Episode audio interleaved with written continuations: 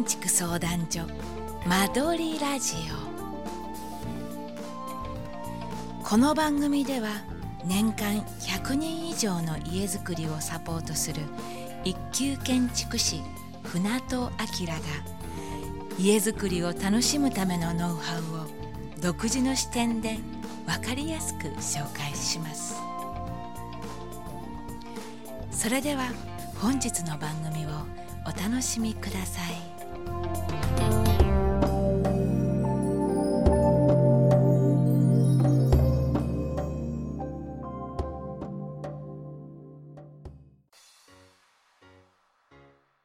こんにちは、カエル建築相談所の船戸です。間取りラジオを始めます。この番組では、リスナーからいただいた家づくりや暮らしの悩み、質問、相談について、わかりやすく答えていきますので、どしどしメッセージくださいね。今回は、ラジオネーム、たくすずかずママさんからいただいた質問を取り上げていきます。床を無垢のゴールナットにしたいのですが、白いインテリアが好きなので床以外の建具や幅木壁紙は白にしています。濃い床なので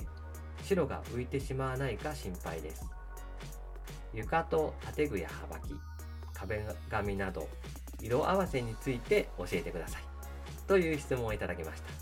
ありがとうございます結論から申しますと床以外は全て白というのは特に問題ないというか、まあ、かなりね、無難なコーディネートだと思います。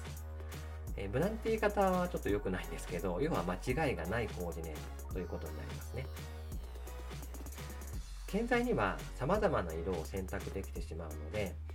あの色決めしているといろいろね色を使わないと損みたいな感じになってきてしまう方がいるんですけれど部屋ってね建具やクロス以外にもカーテンとか照明とか雑貨とか色を使える要素が多いんですね。ですから白でまとめるっていうのは住んでからインテリアを変えやすいという意味では良いと思います。また白という意味では今建具に白枠を使うのが流行ってますね。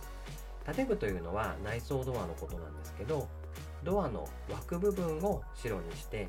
ドアの部分は他の色例えばフローリングに合わせるとか、まあ、別の色にするとかっていう風にするとよりすっきりしたイメージになります。まあ、なるべくね、ドア枠の存在を消すという感じですね。のインテリアですね。まあ、モダンな感じとか、あとなるべくすっきりしたいっていう場合には、えそういう風にすることがあります。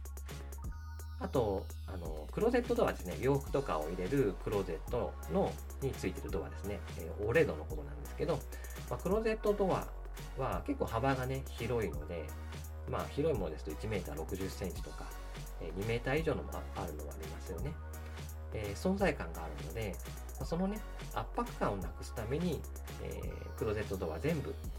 白っていう風にすることもあります。えっ、ー、と、クローゼットドア以外は別の色なんだけど、クローゼットドアに限っては白にするってこともありますね。あの、和室のね、襖とか、あれも結構面積大きいと思うんですけど、基本的に白ですよね。まあ、富士山とかね、書かれてる場合もあるんですけど、まあ、ああいう感覚と同じだと思います。あの襖がね、ちょっと濃い色だとちょっと鬱陶しいかなと。まあ、インテリアによっては OK だと思うんですけど、まあ、なるべくスッキリしたいとかってことであれば、まあ、白になってくるのかなっていうふうに思います。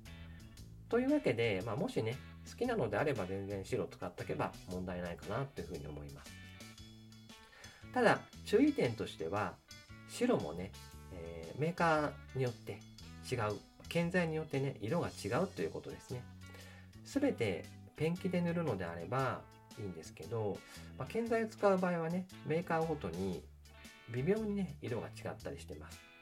またビニールクロスも同じで、えー、同じ白でもね種類がたくさんあるんですね、えー、特にね幅木と建具など、えー、隣り合うような場合っていうのは同じメーカーのものを使うかサンプルでね色を確認して同じ白になってるかどうかっていうのを、えー、確認して使った方がいいと思いますね。微妙にね違うと結構気になるんですよね、まあ、全く違うならいいんですけど微妙にオフホワイトとあとパキッとしたねすごい真っ白とか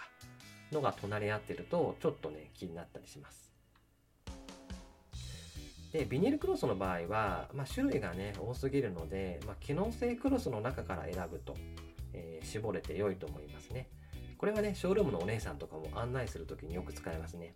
最初にあのベースのクロスとかを選ぶ時っていうのは、えー、普通のクロスのコーナーじゃなくて、まあ、機能性クロスの方から見てって、えー、やった方が決まりやすいとか機能的な部分なので結構説明がしやすいですよね。えー、っていうので割とそういう手を使ったりするので、まあ、そこまでこだわりがなかったりするとか、まあ、白でいいよってことであれば、えー、機能性クロスの中から選んだ方がいいかなっていうふうに思いますね。で色決めする時っていうのは、まあ、間取りも決定しててお金もね決まってるはずなので、まあ、ちょっとねほっとした感じで、まあ、一番ね楽しい打ち合わせになるとは思うんですけどなるべくねカーテンや家具などが入った全体のコーディネートをイメージしながら決めていくようにすることをお勧めします。なんかね、えーと、パースを書いてくれるようなインテリアパースをね作ってくれるような建築会社であればいいんですけどもしねそこまでしてくれないんであれば、えーと、ネットでね写真とか、こんなインテリアイメージみたいのをちょっと探してきてまあそれに近いコーディネートっていう感じで考えていくと、まあ、変にねいろいろ色を使わなくて、えごちゃごちゃした感じにはならないと思うのでおすすめですね。あそれとあの建材メーカーごとに、えー、イメージブックっていうのがあるんですね。それを活用してみると、えー、分かりやすいと思います。えー、床とかドアとか幅木の、えー、色合わせがすごい簡単にできるんですね。例えば床は、えウォールナット色なんだけど、えーと、ドアは白にしたいとかあるいはウォールナットにしたいとかあるいはもっと薄い色にしたいとかっていうのをページをめくるごとに変えられるんですね。それが、まあ、ダイケンとかリクシルとか、まあ、いろんなメーカーで出してます。で別にダイケンとかの建材使わなくても使わなくてもそれが割とあの色とかを見るときに分かりやすいんですね。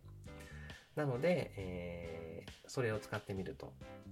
まあメーカー、ショールームに行くとね、あると思うので、ちょっとそういうのを活用してみたらいかがでしょうか。はい。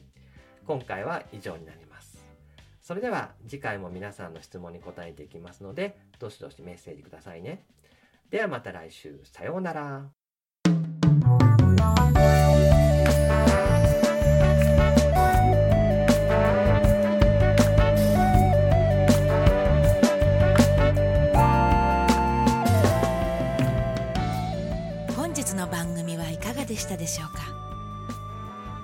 この番組では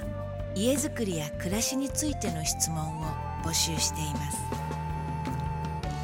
カエル建築相談所公式ブログのポッドキャストページから